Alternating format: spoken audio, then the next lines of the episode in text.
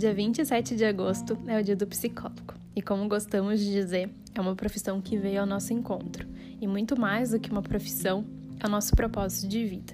E nesse dia tão especial, gostaríamos de compartilhar com vocês um pouquinho da nossa trajetória e também compartilhar os nossos sonhos, os nossos anseios nessa profissão que tanto nos preenche, que tanto nos faz feliz. Vamos lá?